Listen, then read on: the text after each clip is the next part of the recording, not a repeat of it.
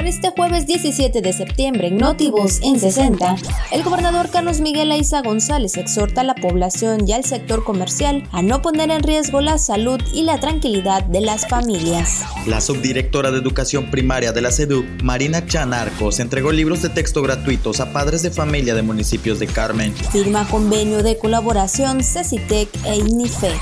La Secretaría de Seguridad Pública, en coordinación con otras instancias, realizaron operativos de alcoholimetría Campeche y Carmen para mantener el orden y la paz social en el estado.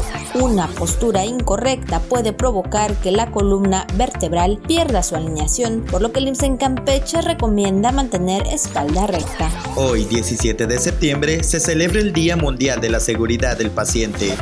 Notivoz en 60.